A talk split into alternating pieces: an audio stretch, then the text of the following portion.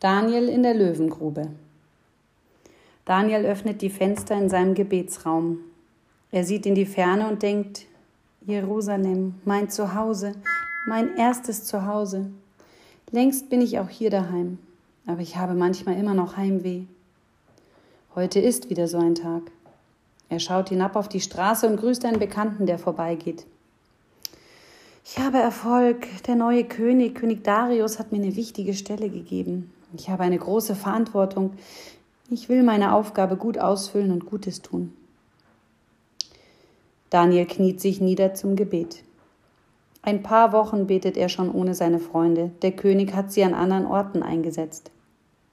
Gesegnet seist du, ewiger. Du bist Gott, einzig und allein. Ich bitte dich, tröste mich hier in der Fremde und gib mir Kraft für meine Aufgaben. Amen. Nicht weit entfernt steht König Darius auch an einem offenen Fenster. Es ist das große Fenster seines Regierungszimmers. Von dort kann er weit übers Land sehen. Was für ein schönes Land ich habe. Ich möchte, dass es allen Menschen gut geht. Friedlich und gerecht soll es in meinem Land zugehen.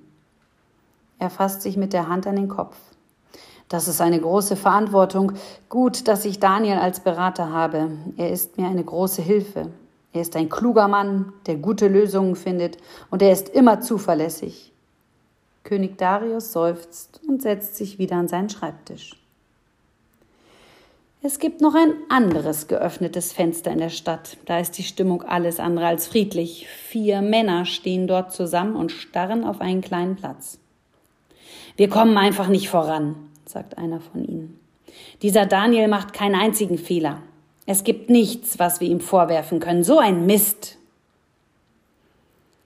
Ein anderer sagt, es ist nicht auszuhalten, wie eng er mit dem König zusammenarbeitet. Wir müssen etwas dagegen unternehmen. Darin sind sie sich alle einig.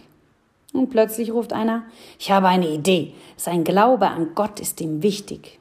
Wichtiger als der König. Wichtiger als sein Erfolg. Da können wir ihm und dem König eine Falle stellen. Die vier schließen das Fenster, stecken die Köpfe zusammen und hecken einen bösen Plan aus. Am nächsten Tag gehen die Männer zum König und schlagen ihm ein neues Gesetz vor. Der König folgt ihrem Rat und einige Tage danach wird überall im Land bekannt gegeben, Hört das Gebot des König Darius. In den nächsten 30 Tagen ist es verboten, eine Bitte an einen Menschen oder an Gott zu richten. Nur den großen, mächtigen König Darius dürft ihr um etwas bitten.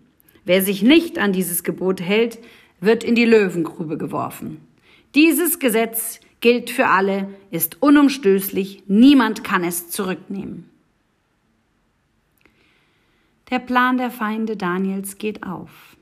Kaum ist das Gebot überall bekannt, legen sich die vier Männer auf die Lauer, wie jeden Tag betet Daniel natürlich zu Gott. Gesegnet seist du, ewiger, du bist Gott, einzig und allein. Ich bitte dich, gib mir Kraft für meine Aufgaben. Die Männer stürmen in seinen Gebetsraum. Erwischt! Das war eine Bitte an Gott. Du verstößt gegen das Gesetz des Königs. Und schon zerren sie Daniel vor den König. König Darius, Daniel hat gegen dein Gesetz verstoßen. Du musst ihn bestrafen und in die Löwengrube werfen. Der König merkt sofort, dass die Männer ihm und Daniel eine Falle gestellt haben. Ihm ist ganz schlecht. Er denkt bis zum Abend nach, wie er Daniel retten kann. Doch die Männer setzen ihn unter Druck.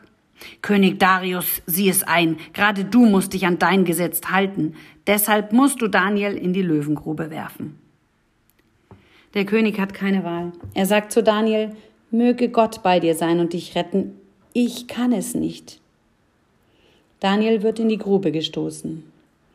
Die Öffnung wird mit einem großen Stein verschlossen.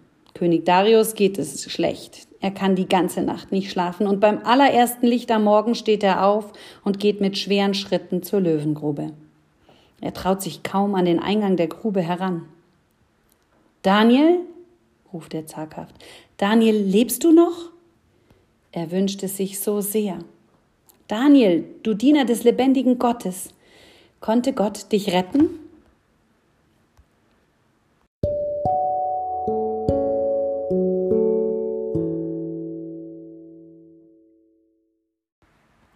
O König, Gott hat einen Boten geschickt und den Rachen der Löwen verschlossen. Ich bin unverletzt. Erleichtert und voller Freude lässt Darius Daniel aus der Grube holen. Keine Verletzung ist an ihm zu finden. Die Männer, die den bösen Plan geschmiedet haben, werden bestraft. König Darius will sein Glück teilen. Er schreibt einen Brief an alle Völker und Nationen, die er erreichen kann. Frieden und Zufriedenheit sei mit euch. Der lebendige Gott, dessen Zeuge Daniel ist, soll auf uns alle Einfluss haben. Wir wollen Gott und allen, die an Gott glauben, mit Respekt begegnen. Gott kann retten. Gott kann Zeichen und Wunder bewirken am Himmel und auf der Erde. Daniel geht es gut bei König Darius und bei seinem Nachfolger Kyros. Er und seine Freunde fühlen sich immer mehr zu Hause.